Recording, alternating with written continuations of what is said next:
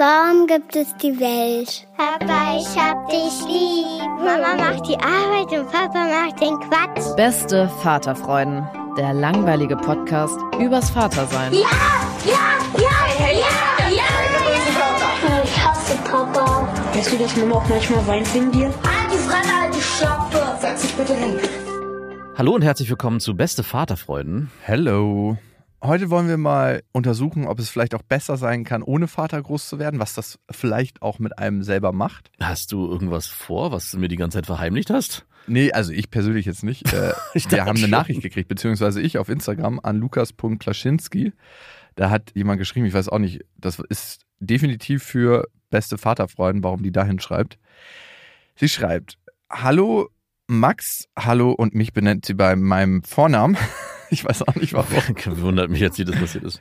Ich würde gerne mal eure Gedanken zu einem Thema haben, nämlich Männlichkeitsdefizit. Damit ist gemeint, dass den Männern bzw. Jungs in den Jahren, in denen sie sich entwickeln, unter Umständen die männlichen Vorbilder fehlen. Soll heißen, sie begegnen in jungen Jahren den Erzieherinnen, den Lehrerinnen und so weiter. Und wenn jetzt aufgrund von Trennung oder ähnlichem die männlichen Vorbilder zu Hause gefehlt haben und sie nur die weibliche Art von Problemlöseverhalten und ähnlichem vorgelebt bekommen, da habe ich auch schon mal das Stichwort Verweiblichung der Gesellschaft gehört. Mhm. Ja, das ist ein ganz, ganz großes, akutes Problem. Nein, Ist schon ein Thema auf jeden Fall. ist ein Thema? Also klar, es gibt mehr Erzieherinnen als Erzieher. Also das Übel fängt ja schon viel früher an. Es gibt ja als erste Bezugsperson die Mutter. Damit fängt es ja schon mal Das an. Übel. Das Übel, das Problem.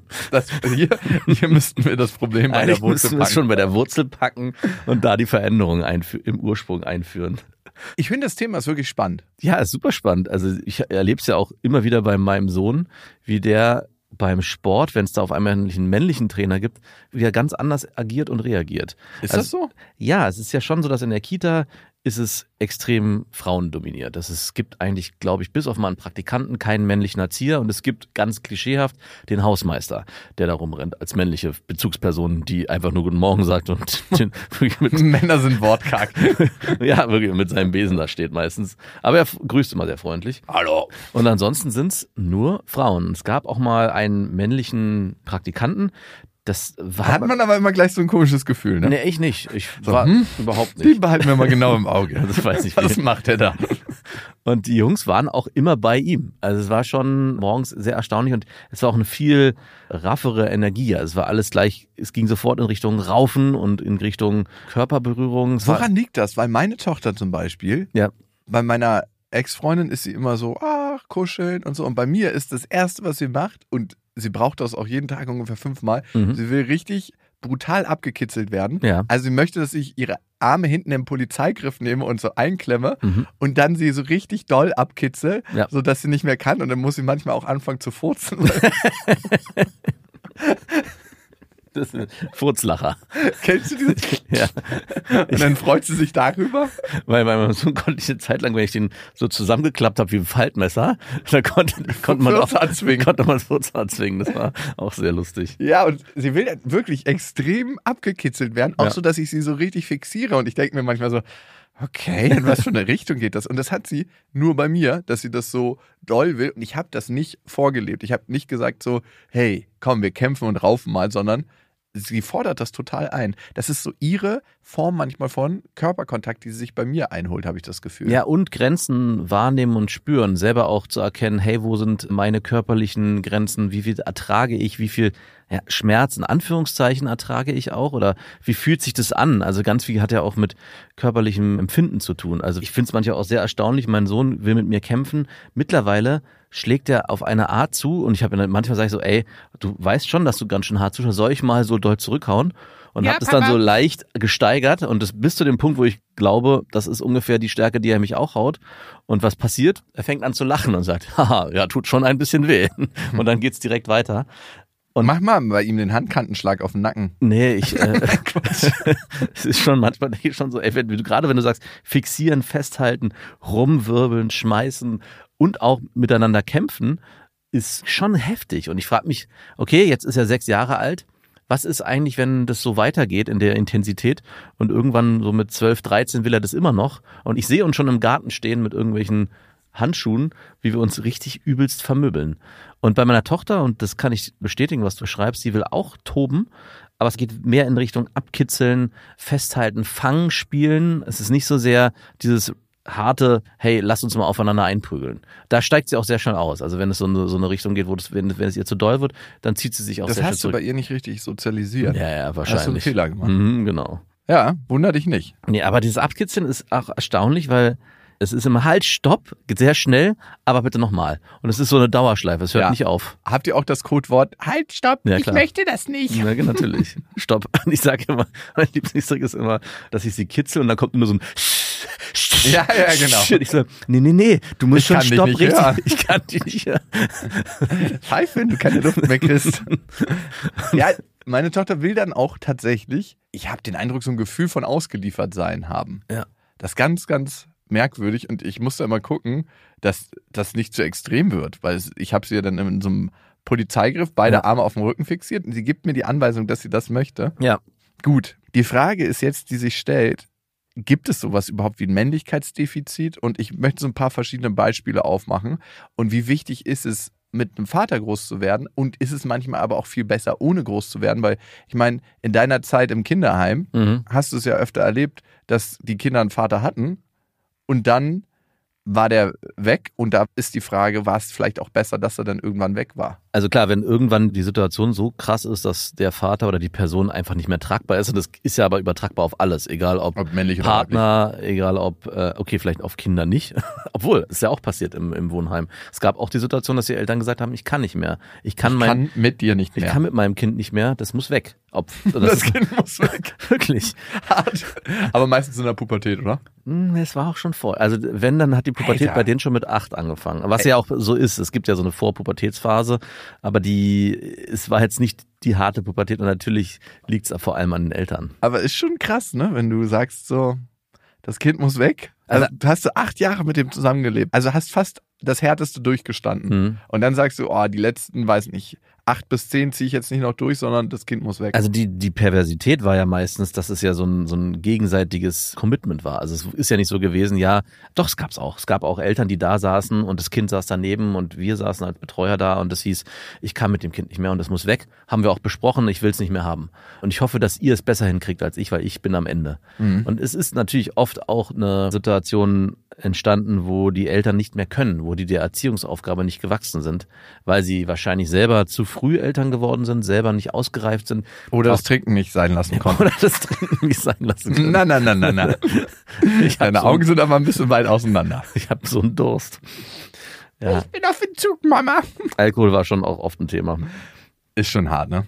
Ja, vor allem, wenn die in die Gruppe gekommen sind, die Eltern, um irgendwelche Elterngespräche zu führen oder auch gerade beim ersten Mit Vorstand. Fahne oder ohne? Genau, ist es ja so gewesen, dass sie sich ja zusammenreißen mussten. Und du hast schon immer gemerkt, die waren so latent aggressiv. Ja, das hast du oft bei Alkoholikern. Mhm, das, dass weil sie- die nüchtern waren. Naja, Moment. klar. Und das äh, Gespräch wäre viel geschmeidiger abgelaufen, wenn die vorher irgendwie noch ein Prosecco, Prosecco getrunken hätten draußen, bevor sie reingekommen Den sind. hätte man ja auch aufmachen können und äh, vorschlagen können an dem Tag, ob man den, ob sie einen haben wollen. Naja, bei den meisten Alkoholikern ist das System unter Stress, wenn die gerade nicht trinken, ganz klar. Weil Klar. die sind ja dann auf so einem Mini-Entzug. Ja. Dann hast du noch eine emotional aufreibende Situation. Ja. Also es ist ja eine emotionale Situation für dich, wenn du in das Heim deiner Kinder gehst. Und dann hast du das, was du normalerweise nicht hast, den Emotionsdämpfer Alkohol nicht dabei. Ja. Weil Alkohol dämpft die Gefühle und erzeugt meistens auch so angenehme Gefühle. Endorphine werden ausgestoßen. Das beides hast du nicht. Natürlich sind die aggressiv oder extrem unter Stress. und macht dann auch die Kindererziehung leichter, wenn einem vieles einfach egal ist.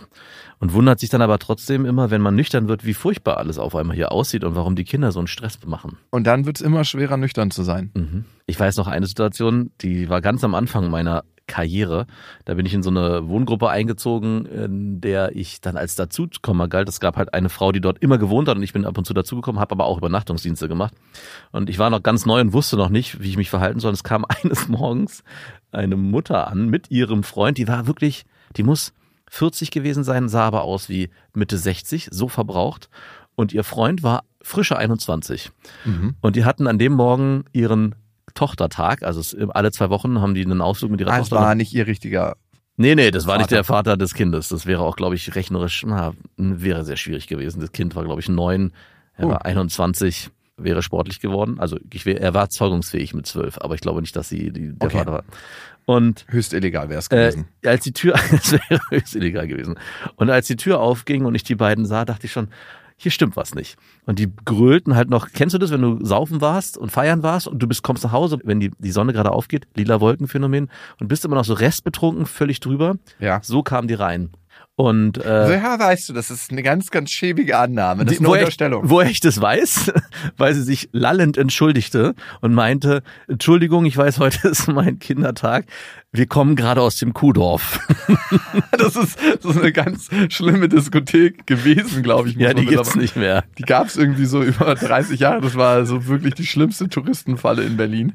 Das war so eine Kellerdiskothek, beziehungsweise es waren ganz, ganz viele Bars, mehrere Tanzflächen Ja. in so einem Kellergewölbe direkt am Kudamm und ähm, eine ganz, ganz schlimme Location. Und diese äh, Diskothek hat sich dadurch ausgezeichnet, dass du, egal wie welchem Zustand du warst, egal mit welcher Gruppe du ankamst, du bist immer reingekommen. Genau. Aber die Türsteher haben auch sehr hart durchgegriffen, falls es mal eine Schlägerei gab. Es gibt ja so Türsteher im Club, die reiben sich so die Hände, wenn sie so bestimmte Leute schon reinlassen, weil sie wissen, da können sie später ihr Kampfsporttraining ausprobieren. genau. Okay, ein paar Leute wieder ein paar lebende Sandsäcke. Auf jeden Fall hat diese Mutter dann darum gebeten, ihre Tochter mitzunehmen. Und das Erschreckende war für mich, die Tochter war ja dort. Es war offensichtlich zu erkennen, dass diese Frau extrem betrunken war. Angetrunken bitte. Nein, die war voll besoffen. Ihr Mann oder Freund, was auch immer das war, auch.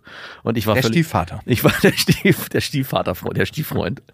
Und ich war auch völlig überfordert mit der Situation. Aber du warst nicht angetrunken, du warst Ich war nicht angetrunken, ich war stocknüchtern. Und diese Tochter, als ich dann irgendwann meinte, na ja, ich glaube, das macht heute nicht so viel Sinn. Ich glaube, wir sollten diesen Termin verschieben.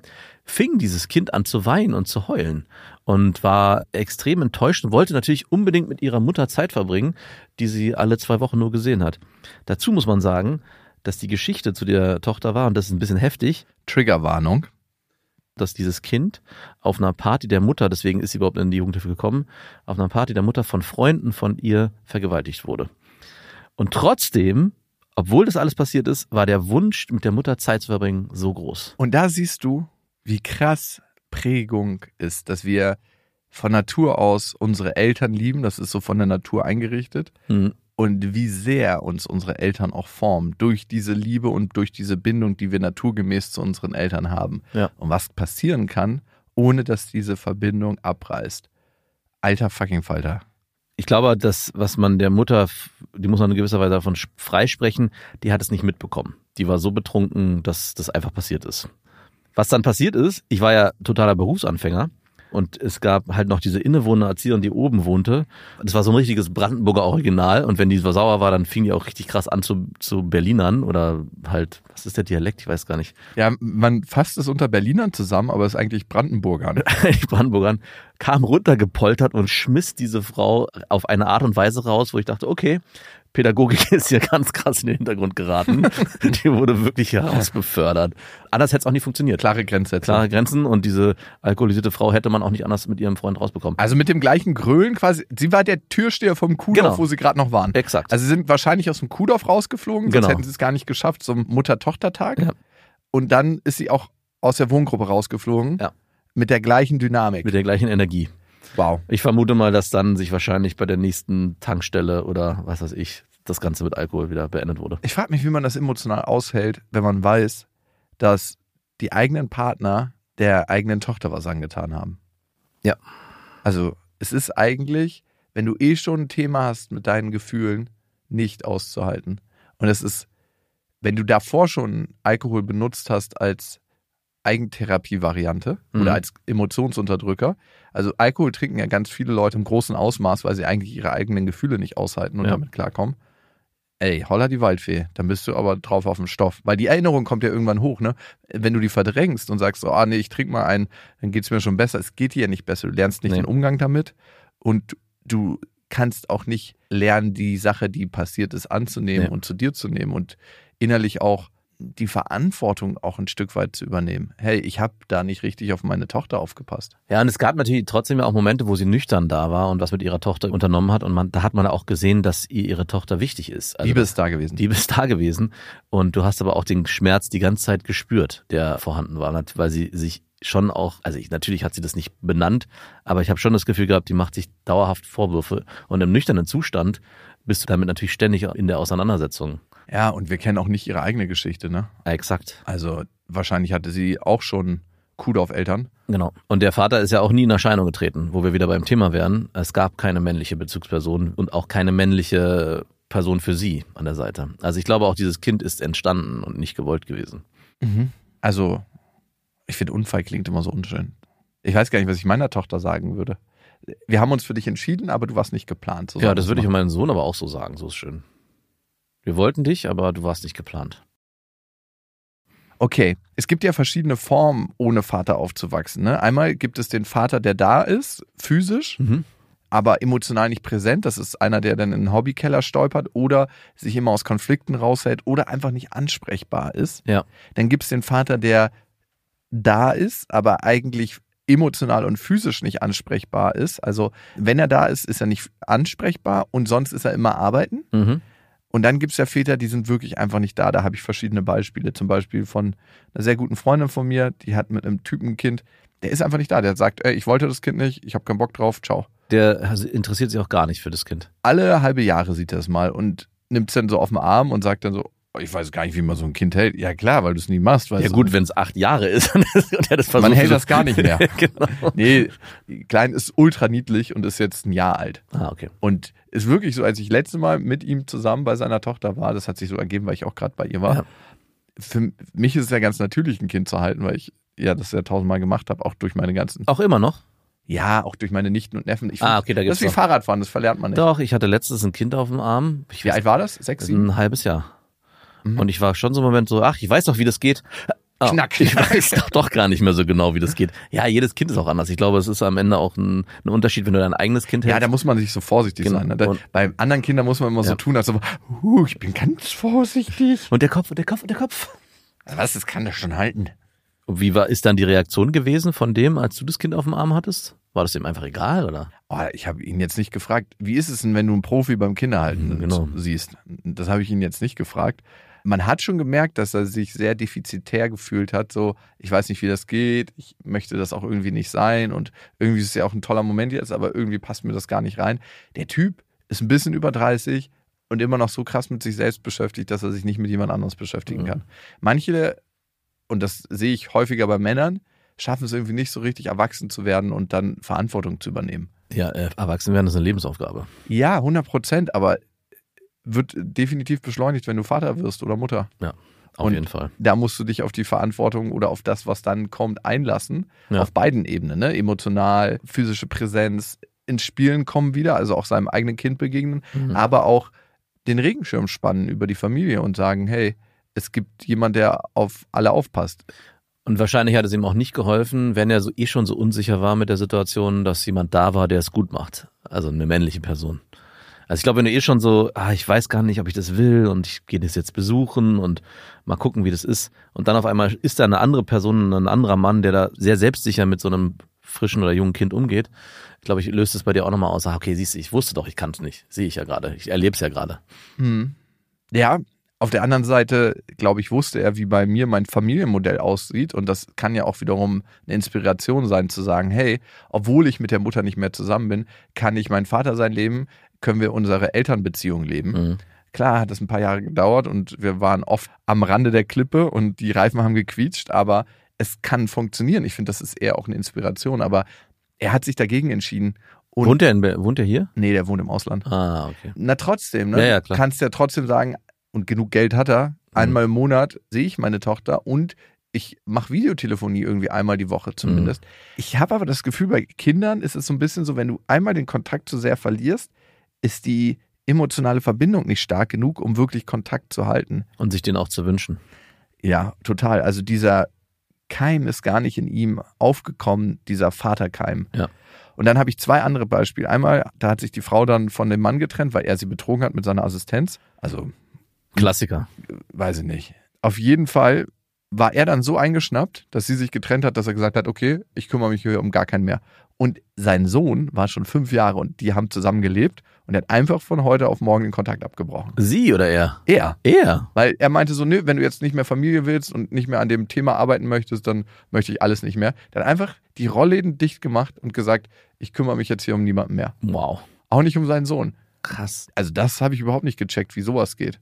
Ja, ich verstehe auch nach wie vor nicht, auch nach zehn Jahren in der Jugendhilfe, kann ich nicht nachvollziehen, wie jemand einfach den Kontakt zu seinem Kind komplett abbricht. Weil es ist ja nicht ein Gegenstand oder ein altes Auto, was du irgendwann abgibst oder verkaufst, sondern es ist ja aus dir heraus entwachsen. Und ich, also das kann eigentlich nur mit einer gewissen auch Abnabelung von sich selbst passieren. Also du verlierst, glaube ich, auch einen Teil von dir, wenn du so eine harte Entscheidung triffst. 100 Prozent. Und dazu habe ich auch ein Beispiel. Ich war letztens im Taxi unterwegs und da war eine Taxifahrerin, die war so, so eine ultra krasse Tussi, ne? so, so ultra lange angeklebte Nägel, dann so die Wimpern, ne? dass man denkt so, ey, kriegst du deine Augen noch auf, wenn da so, so harte Jalousien angeklebt sind. Mhm. Ne? Wenn so Gegenwind kommt, dann flattern einfach die Augen so. Die konnte gerade so ihre Augen aufhalten und dann irgendwie im Straßenverkehr zurechtkommen. Aber wir sind irgendwie ins Gespräch gekommen, weil ganz witzig war sie auch so die Mucke, die sie gehört hat, ne? so, und wie sie gefahren ist. Und es war einfach witzig. Auf jeden Fall haben wir dann so geredet und irgendwann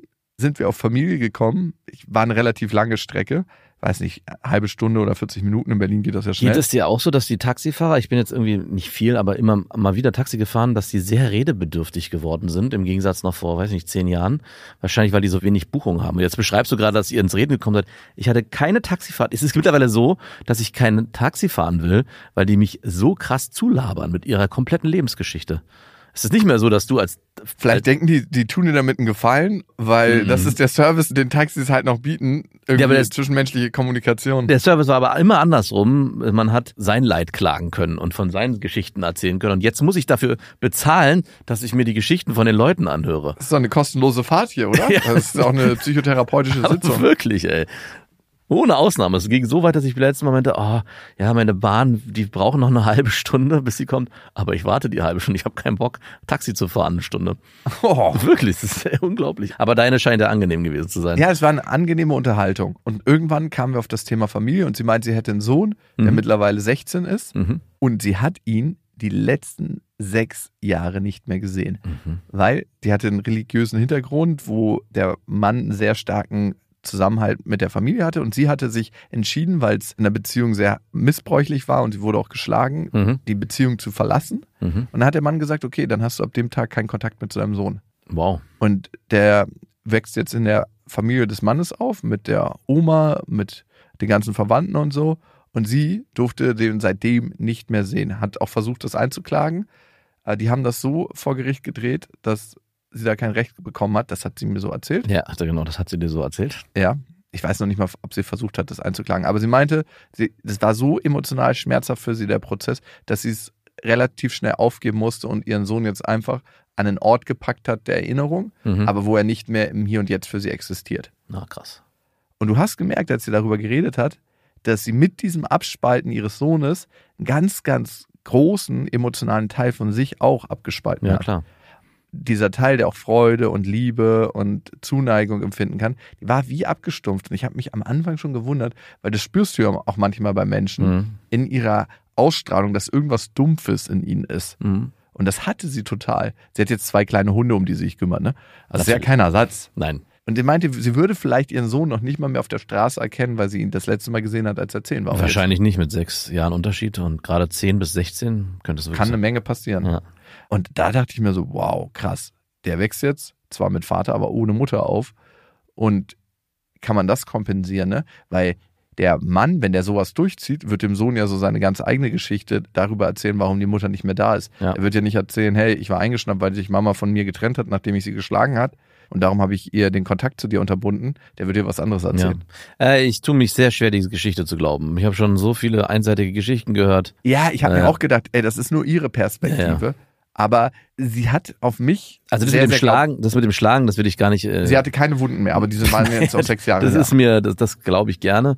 Aber dieser Kontaktabbruch und diese Situation mit dem Kind, was ich schon auch für Geschichten gehört habe und was halt oft passiert ist, gerade bei, ich meine, das ist jetzt keine, die dem Alkoholkonsum offensichtlich verfallen ist. Ich hoffe nicht, wenn sie Taxi fährt. Aber bei den Müttern, die ich erlebt habe bei uns in der Wohngruppe, war es oft so, dass gerade die nüchternen Phasen, wenn sie dann dort waren und ihre Kinder besucht haben, auch sehr schmerzhaft erlebbar waren für auch für mich als Betreuer. Es hat man richtig gesehen, wie diese ganze Wehmut der Trauer auf einmal auf sie einprasselte. Hey, jetzt bin ich hier nüchtern, sehe mein Kind, freue mich, mein Kind zu sehen, aber es löst in mir auch ganz viel Trauer darüber aus, dass ich es nicht geschafft habe, dass ich nicht da war, dass ich mein Kind ja eigentlich liebe und warum kann ich nicht trotzdem für sie da sein? Und erstaunlicherweise ist natürlich ganz was Offensichtliches passiert. Und das ist mehrfach in Folge passiert. Die Kinder haben mir dann zwei, drei Tage später erzählt, meine Mama meldet sich nicht mehr. Wir hatten ja gerade wieder guten Kontakt. Wir haben irgendwie uns getroffen. Das eine Mal, wo sie sich gemeldet hat, war sie stockbetrunken am Telefon. Weil sie es emotional nicht aushält. Exakt. Ja. Und dann ist genau der Punkt, und deswegen zu deiner Geschichte mit der Taxifahrerin, dass ich dann manchmal auch denke und zu den Kindern auch immer gesagt habe, dann ist es vielleicht auch besser, wenn man sich nicht mehr sieht. Ja, also zu diesen ganzen Alkoholgeschichten, ne? Ja. Wir haben das so ein bisschen flapsig gerade so behandelt, aber wenn man Alkoholikerin ist, dann ist man alkoholkrank oder Ja. auch Alkoholiker. Und das ist am Ende eine Krankheit und muss auch als solches behandelt werden. Ne? Ja. Und die Eltern, die da zu dir reinkamen, das sind wahrscheinlich AlkoholikerInnen gewesen. Gewesen und alle nicht in keiner Form irgendwie therapiert oder in und Ja, aber das zu erkennen. ja genau. Ne? Und dann auch den Schritt zu wagen, du kannst die Leute ja nicht einsammeln und sagen, so, ihr geht jetzt mal in Therapie, dann wird das auch keine Nachhaltigkeit haben. Es gibt auch keinen, der hinsieht. Das ist so das Bei mit das Alkohol größte. gucken ganz, ganz viele Menschen weg. Genau. Und das ist gerade in diesem Milieu, in dem ich mich bewegt habe, ein Riesenthema. Es guckt halt keiner hin und Alter, macht halt ey. keiner was. Ich war ja früher mal mit, wenn mein Vater so alte Wohnungen renoviert hat. Ne? Ja. Was meinst du? Da haben immer zum Monatsanfang, wenn das Geld kam, alle Hacken Porsches geklappert, ne? diese Trolleys, die du hinter dir herziehen kannst. und dann wurde aufgeladen. ey, Da kamen Bierflaschen rein, Schnaps, Hartalk. Und dann hast du immer gehört, so zum Monatsmitte kamen immer mehr Geschreie aus den Wohnungen, weil Ja. der Sprit ging dann alle, weil dann hatten die halt ihr Geld versoffen. Klar. Und zum Monatsende begann immer das große Zittern. ja, du lachst, aber es war ein dramatisches Ja, weil du Ereignis. gerade das große Zittern. Ja, weil alle auf Entzug waren. Klar. Weil der, der Sprit halt alle war. Ja. Und ey, was da so vorgefallen ist an Gewalt, an Erziehung, Ja. an Missbrauch, das kann man sich nicht vorstellen. Es war ein richtiges Loch. Wir hatten bei uns auch in der Wohngruppe erstaunlich wenig Jugendliche, die sich betrunken haben oder diesen Alkoholkonsum für sich auch irgendwann genutzt haben. Wir hatten ja auch so 16, 17, 18-Jährige schlussendlich auch mal 18 war so die letzten. Und von denen waren wenige dabei, die ein Problem damit hatten oder auch ein Interesse daran hatten, sich am Wochenende zu betrinken, sondern die sind meistens nüchtern geblieben.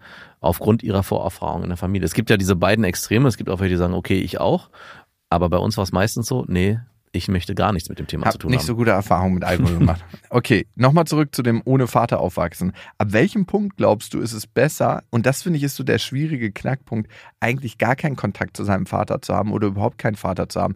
Also es gibt ja einfach wahnsinnig liebevolle Mütter, die ganz, ganz viel abdecken. Jetzt Mhm. war ich letztens bei einer Freundin und dann kam eine andere Freundin rein und dann dachte ich, hör, du bist schwanger? Ich wusste ja gar nicht, dass du einen Partner hast. Habe ich so zu mir gedacht und ich dachte, du hältst mal am besten die Klappe, weil du gar nicht Bescheid weißt, was gerade abgeht. Sollte man bei vielen einfach die Klappe halten. Und dann kam im Laufe des Gesprächs halt raus, dass sie sich künstlich befruchten lassen hat. Ne? Mhm. Die hat halt einfach total Bock auf ein Kind und das schon lange und hat auch nicht so den Partner für sich gefunden, mit dem sie das umsetzen möchte, kann, will. Ja. Und hat es dann einfach durchgezogen. Und da habe ich mich gefragt, für das Kind wird es ja wahrscheinlich ein, ein schönes Aufwachsen sein, Ja. halt auch ohne Papa. Aber braucht das Kind überhaupt männliche Figuren? Ich weiß jetzt nicht, wie es bei ihr mit dem Opa oder mit dem Bruder aussieht oder so Oder Freunden vielleicht. oder Freunden, die auch das reinbringen können? Oder ist es völlig in Ordnung, einfach ohne aufzuwachsen? Und ist es nochmal unterschiedlich für einen Mann als für ein Mädchen? Und was für ein Defizit kann vielleicht auch entstehen? Weil, und das ist jetzt eher eine psychologische Perspektive, die meisten Menschen, die Beziehungsprobleme haben im Hier und Jetzt, haben in irgendeiner Weise ein Defizit am Muttersein oder Vatersein erlebt beim Aufwachsen. Und wenn du jetzt ein Mädchen bist und zum Beispiel einen Vater gehabt hast, wo du nicht die emotionale Wärme oder das gekriegt hast, was du gebraucht hast, kann es passieren, dass du dir genau dieses Modell als erwachsene Frau wieder suchst. Ja. Und als Junge natürlich auch und vice versa auch mit der Mutter. Und es kommt natürlich immer darauf an, was ist deine sexuelle Orientierung. Klar. Aber es ist schon sehr, sehr interessant, wie einige Frauen und Männer auf defizitäres Verhalten anspringen im Beziehungsleben, weil sie das in ihrer ersten Beziehungserfahrung so erlebt haben. Mit ihren Eltern oder beziehungsweise mit ihrem Vater oder nicht vorhandenen Vater Ja. oder Mutter. Emotional abwesender Vater, Mhm. emotional abwesender Mutter, physisch gewalttätiger Mutter, Vater, physisch nicht präsenter, gar nicht da. Die Ursprungsfrage war ja, ab wann sollte Vater oder auch Mutter, aber ich würde mich jetzt mal auf Vater beziehen, sich vielleicht auch aus dem ganzen Erziehungsprozess rausziehen oder ab wann ist es sinnvoll, da eine Trennung zu machen. Ich glaube, das hatten wir vorhin schon so ganz kurz mal angerissen. In dem Moment, wo die Unsicherheit so groß wird, dass das Kind nicht mehr weiß, ist diese Person verlässlich, emotional oder auch in ihrer Präsenz oder ist sie absolut unzuverlässig. Also in dem Dieses Moment Ambivalente. ist dieses Ambivalente führt am Ende dazu, dass die Unsicherheit so groß wird, dass man, und so war es auch in der Jugendhilfe ganz oft, dass man eher gesagt hat, hey, wir machen hier einen klaren Cut. Und der klare Cut muss nicht immer unbedingt bedeuten, für immer und unendlich, aber dass zumindestens, wenn es zu Treffen in irgendeiner Form kommt, dass die sehr kontrolliert und gesteuert sind und vor allem auch vom Kind mit entschieden werden. Also das war bei uns ganz oft so, dass wenn gesagt wurde, hey, ich möchte meinen Vater wieder sehen oder wenn das auch gewünscht wurde vom Jugendamt, dann wurde das Setting sehr stark kontrolliert. Es gibt dieses und dieses Datum, es gibt diesen, diesen Zeitraum und es wird in der Zeit auch vorher schon überlegt, was gemacht wird, damit dieser Inselausflug oder diese Inselsituation auch kontrollierbar ist fürs Kind und auch steuerbar von uns aus gewesen ist. Und ich glaube, es ist extrem wichtig, egal ob Mutter oder Vater, dass das Kind spürt, ich habe hier einen verlässlichen Partner an meiner Seite oder eine verlässliche Bezugsperson, die auch präsent ist. Also lieber gar kein Vater als unzuverlässigen Vater? Ja, Und wo ist da die Grenze? Genau, das ist das Problem. Also es gibt nämlich genau auch die Aussage, lieber eine schlechte Bezugsperson als gar keine. Und ich weiß noch, dass in der Jugendhilfe auch ganz oft gesagt wurde, hey, in der Familie ist zwar vieles im Argen, aber es wurde lange versucht, die Kinder bei der Familie zu halten und ganz viel Hilfen von außen zu installieren, damit die Familie weiterhin funktioniert, weil das immer noch das größte sich und beste Gut ist, um ein Aufwachsen zu garantieren. Ja, ist immer die Frage, ne? Es gab dann irgendwann den Punkt, wo man gemerkt hat, okay, die Hilfen von außen nützen nichts und reichen nicht aus. Ist nur ein Pflaster für Und die Fleischwunde. Genau, und die Trennung ist am Ende die bessere pädagogische Variante. Aber es bleibt halt immer auch, und das hat sich über die zehn Jahre auch durchgezogen, diese Sehnsucht nach dem Vater oder die Sehnsucht auch nach der Mutter blieb bestehen bis zum Ende. Und es war immer der Wunsch und die Frage an dem Kopf der Kinder, wo ist eigentlich mein Vater? Wo ist eigentlich meine Mutter? Und warum hat sie mich eigentlich abgestoßen? Und diese Frage, glaube ich, wirst du dein Leben lang nicht los. Und ich hatte So ein Defizit, so ein, auch, dass das was mit dem eigenen Selbstwertgefühl macht, wenn mich noch nicht mal meine eigenen Eltern als ausreichend empfanden, genug geliebt haben, um mit mir Zeit zu verbringen. Genau, was ich bin ich dann, was bin ich dann wert? Und ich hatte, ich meine, die waren so 12, 13, 14, 15, 16, die Kinder.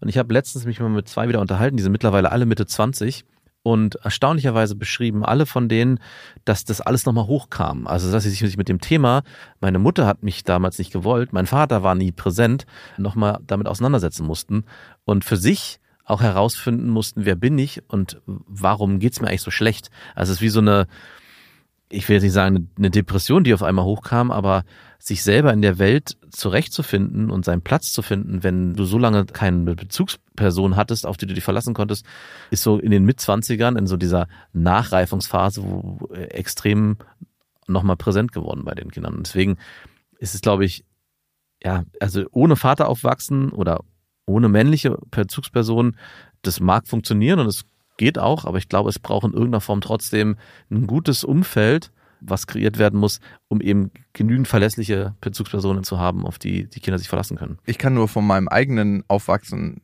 sprechen, ne? Und für mich war ein Vater extrem wichtig, den zu haben und das auch zu lernen. Also mein Modell von Männlichkeit und meine Rolle als Mann in der Gesellschaft, das habe ich mir natürlich auch ein Stück weit von meinem eigenen Vater Ja, abgeguckt. von wo denn sonst auch? Na klar, es gibt ja auch noch Actionfilme. genau, es gibt auch noch Action. Oder total tolle Role Models im Internet, da muss man nur googeln. Black Pill, Red Pill, da gibt's eine Menge für äh, Menschen, die si- sich da gerade bewegen, die nicht allzu ganz hervorragende Vorbilder agieren. Aber natürlich habe ich auch, würde ich sagen, mein Modell von Männlichkeit durch meine Mutter mitbekommen, ne? Ja. Also es ist gar nicht nur durch meinen Vater, aber so ein paar Sachen habe ich doch sehr krass übernommen und auf erstaunliche Art und Weise mein Leben sehr ähnlich zu dem von ihm gestaltet, ne? Also eine Sache, dass ich eine Frau an meiner Seite habe, mit der ich nicht mehr zusammen bin und mit der ich Kinder habe. Ja. Genauso wie mein Vater. Genauso wie deine Schwester und genauso wie deine andere Schwester. Ich habe letztens im Auto gesessen und dachte so, habe so durchgeguckt und da, Äh, Interessant, dass das Familienbild sich dann doch so runterbricht auf alles. Alle haben es nicht geschafft. ja gut, die- oh Mann, so defizitär. Man könnte ja auch sagen, alle haben sich an dem vorgelebten Modell orientiert. ja, alle. und dann kann man auch wieder trotzdem sagen, wir haben es nicht geschafft.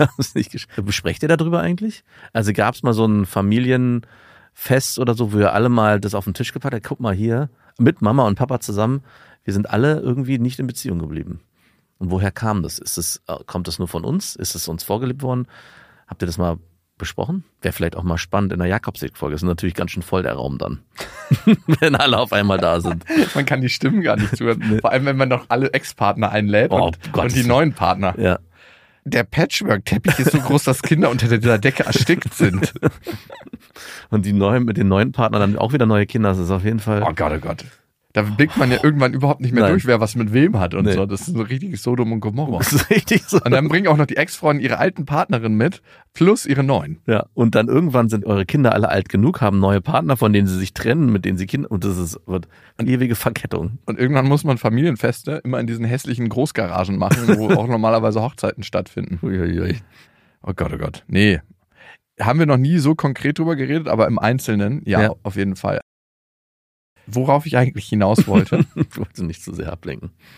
dass es für mich tatsächlich sehr wichtig war, einen Vater zu haben. Ich Ja. weiß gar nicht, was passiert wäre, wenn ich keinen gehabt hätte, aber ich glaube, es hat viel mit meinem Selbstwert im Positiven wie auch im Negativen gemacht, in beide Richtungen. Ja. Ne? Es hat mir in bestimmten Bereichen extreme Sicherheit gegeben, weil er in diesen Bereichen sehr viel Sicherheit hatte und mir das total vorgelebt hat. Nicht nur explizit so mir erklärt hat, wie es funktioniert, sondern vielmehr, dass ich ihn beobachten konnte dabei. Und ich finde auch, das Wort Erziehung ist so ein bisschen schwierig. Ja. Ich finde, man begleitet Kinder viel mehr, als dass man sie erzieht. Ja. Weil klar sagen wir irgendwann Nein und bla bla bla. Aber der viel größere Anteil ist die Begleitung und dieses Miteinanderleben als dieses, ich erkläre dir mal, wie die Welt funktioniert. Dabei weiß ich selber noch nicht so richtig genau, wie die funktioniert. Ja, wobei das hat sich auch sehr stark verändert. Also ich habe mich letztens auch genau nochmal beobachtet, wie ich mit meinen Kindern umgehe und wie auch meine Eltern mit uns umgegangen sind. Und bei uns war es schon eher so, dass meine Eltern uns eher gesagt haben, guck mal, du musst das so und so machen und ich zeige dir mal, wie es geht. Und was wir ja viel mehr versuchen, klar, es gibt natürlich auch die Momente wie, guck mal, ich zeige dir, wie es geht, aber viel mehr ist ja, probier doch mal aus, was dir am besten gefällt oder wie du es vielleicht für dich auch machen würdest. Und ich begleite, wie du sagst, dich auf dem Prozess. Und manchmal frage ich mich auch, ob das am Ende der richtige Weg ist. Wir wissen es alle nicht.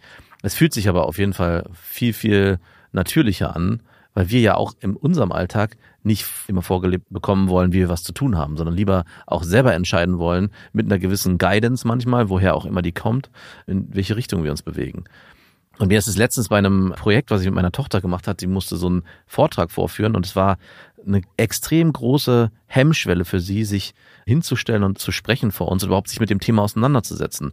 Und da kamen dann auch wieder die unterschiedlichen Pole von meiner Frau und mir auf. Meine Frau war sofort ambitioniert, hey, wir müssen das so und so und so machen. Guck mal hier, du hast hier und hier die und die Möglichkeiten. Oder beziehungsweise ich würde das dir so und so vorschlagen. Und ich war dann so, Moment doch mal, lass uns doch mal zurückgehen und gucken, was aus ihr heraus entsteht und was sie sich wünscht und wie sie das entwickeln kann. In Begleitung natürlich. Da hast du richtig Vatersein gelebt. Da habe ich richtig Vatersein gelebt. Und das Erstaunliche ist, und ich habe es dann auch so formuliert, guck mal, das ist das erste Mal, weil in der Schule, und da kämen wir wieder auf Waldorf, was ich wiederum sehr positiv an Waldorf finde, in, in so einer linearen Schule. Und Wir sollen das übrigens hier nicht mehr propagieren. Da haben wir schon ganz viele Hörermails bekommen von erzürnten Menschen, die sagen, Waldorf ist nicht ein erstrebenswertes Modell. ja, aber- aber, an dem Punkt bin ich ge- genau gegenteiliger Meinung, weil was in der Schule halt passiert, ist sehr viel mal nach Zahlen. Es wäre wie, guck mal, hier so schreibst du, guck mal, hier so rechnest du, guck mal, so hast du das zu tun. Guck mal, Und so wirst du ein guter Fabrikarbeiter. Genau, und so wird es gemacht. Und bei diesen Vorträgen, die man aus, es war ein Buchvortrag, sollten sich selber über entscheiden, was für ein Buch sie vortragen, wie sie das darstellen, wie sie es präsentieren wollen. Und all das, was dann passiert, entsteht ja aus dir selber heraus. Also es ist ja klar, du guckst dir irgendwelche Sachen ab, aber du, der kreative Prozess, was zu erschaffen, was vorher nicht da war, Das passiert ist ja. viel zu individuell, das wollen wir nicht. Das war, genau. Und ich habe mich sehr daran gestört, dass es dann so in die Richtung ging, guck mal, mach das doch so. Ja, und ich sage, hey, nein, so möchte ich das nicht. Lass uns doch mal versuchen, gemeinsam mit ihr zu arbeiten, was sie möchte. Was möchte sie? Das Schöne, was dann passiert ist, ist dann, die hat dann so einen Karton gebastelt, wo sie dieses Buch dargestellt hat mit Figuren. Das hat sie dann auch gebastelt. Ich habe mich dann auch ein bisschen drin verloren. Ich habe dann angefangen mit rumzubasteln und so ein Diorama zu machen. Das ist Ähm, ein Diorama. Es ist so, wenn du so gestellte Situationen, weißt du, es gibt zum Beispiel äh, irgendwelche Fantasiefiguren, Drache, der irgendwie einen, einen Typen frisst, oder es gibt aus dem In diesem Karton hat das alles stattgefunden. Ja, in dem Karton war, ein, war die Geschichte des Buches, eine Szene war dargestellt. Ah, mega. Und Wie so ein ähm, kleiner Ausschnitt. wie so ein kleiner Ausschnitt. Kann ich dir mal ein Foto zeigen? Das sah auch echt cool aus. Wir haben dann sogar das Feuer mit, mit LED-Lampen äh, simuliert und äh, wie so ein im Klappo kann man mal hat gar nicht aufgefallen, dass du da dran mitgebastelt das hast. ist aber auch der, es ist auch der Wunsch der Lehrer. Das ist halt ein Proz- Gemeinschaft. erzeugt. Gemeinschaft, genau, dass man das gemeinschaftlich erarbeitet. Und was ist passiert? Am Anfang, der erste Tag war, ich kann das nicht und ich will das nicht, heulend hochgerannt. Und äh, am zweiten Tag, nachdem der Prozess irgendwie verinnerlicht wurde, hatte sie extrem viel Spaß daran. Und am Ende hat sie das so gut gemacht, hat auch zwei Einsen bekommen. In der Waldorfschule hätte es einfach nur, wir freuen uns, dass du es auch gemacht hast. Gefällt es dir denn auch? genau. Und sie hat sich extrem wiedergefunden. Und ich dachte dann am Ende, ich habe ich mit meiner Frau auch gesprochen, ich fand es extrem schön, es hat mir sehr viel Spaß gemacht, mit ihr diesen Prozess zu begleiten und nicht von oben herab zu sagen, guck mal, mach das doch so und so und so. Und stell dir mal vor, da hätte die weibliche Energie deiner Frau gewonnen. Und ich wäre nicht in meiner männlichen Polarität gewesen. Ja, stell dir mal vor. Und jetzt nimmst du bitte noch mal eine rote und eine, eine wie heißen die? Blue und äh, Red Pill Movement. ja, ja, genau. Okay, okay. Nein, war natürlich ein Spaß. Aber schön, dass das so entstanden ist. Und das war ja ein ganz, ganz wichtiger Lernweg für sie, ne? Weil Neuanfänge sind immer so, dass du meistens keinen Bock hast, dass es mit ganz vielen unangenehmen Gefühlen verbunden ist. Und das Aufschieben ist meistens mit weniger unangenehmen Gefühlen verbunden, auch mit unangenehmen Gefühlen, wie das den ersten Schritt machen. Ah, schön. Ich sehe hier gerade die Box und da ist so ein kleines Feuer und da ist eine Szenerie aufgebaut. Sieht ja, also die Figuren sind jetzt nicht selbst gegossen. Ne? Wir konnten sie nicht selbst gründen. Aber hinten das Feuer konnte man sogar hoch und runter ziehen. Ab- Wirklich? Es gab dann in der Buchvorstellung den Moment, wo dann gezählt wurde und dann brannte der Stand und dann zieht sie es hoch und macht das Licht an. Das war dann so richtig theatralisch auch. Und die Reaktion der ganzen Schüler war, und ich musste dann auch daran denken, hey, wenn man so, das war wie so ein Trailer, die ganzen Kinder, das war so ein Pferdebuch, und die ganzen Kinder, selbst die Jungs, meinte dann meine Tochter, wollen alle dieses Buch lesen. Und meine Frau hat dann von ganz vielen Eltern Nachrichten bekommen, hey, welches Buch war denn das nochmal? Wir würden das gerne bestellen. Mein Kind sitzt mir gerade hier Gutes. Storytelling fängt schon in der Grundschule an. Wirklich. Fand ich ganz geil, dass dieses die Reaktion war. Du wolltest jetzt gerade noch auf die Polarität hinaus. Nee, es war ganz wichtig, dass meine Frau auch am Anfang diesen Prozess so begleitet hat, weil ansonsten wäre der auch so nicht entstanden. Also, dass sie von vornherein, also es ist ja der Das war ein Spaß mit der Ja, Polarität. ich weiß, ne? ich weiß. weißt du schon. Aber ich habe mich das schon auch gefragt. Es hat jetzt gar nichts mit Mann oder Frau sein zu tun. Nee, natürlich nicht. Aber ich habe mich schon auch gefragt, inwieweit sind wir da in unseren Rollen auch wichtig, andererseits aber auch gefangen und welche Möglichkeiten haben sich dann aber auch am Ende daraus ergeben? 100 Prozent. Und es ist auch wichtig, dass da beide Qualitäten drin waren. Ja. Schön zu sehen, was sie da für sich lernen konnte. Also Fazit ist so ein bisschen, man kann nicht sagen, ab wann es richtig ist, gar keinen Kontakt mehr zum Vater zu haben oder besser ist, ohne Vater aufzuwachsen, als mit einem Vater, der entweder total unzuverlässig ist oder vielleicht sogar auch gewalttätig. Es ist eine Sache, die sich immer selber im Leben klären muss. Und das ist das Schöne am Leben. Wenn die Antworten so einfach wären, müsste man es nicht mehr leben. Ja. Das ist wirklich so. Also es gibt in ganz, ganz vielen Bereichen einfach nicht so eine klare Linie. Das ist jetzt richtig oder das ist jetzt falsch.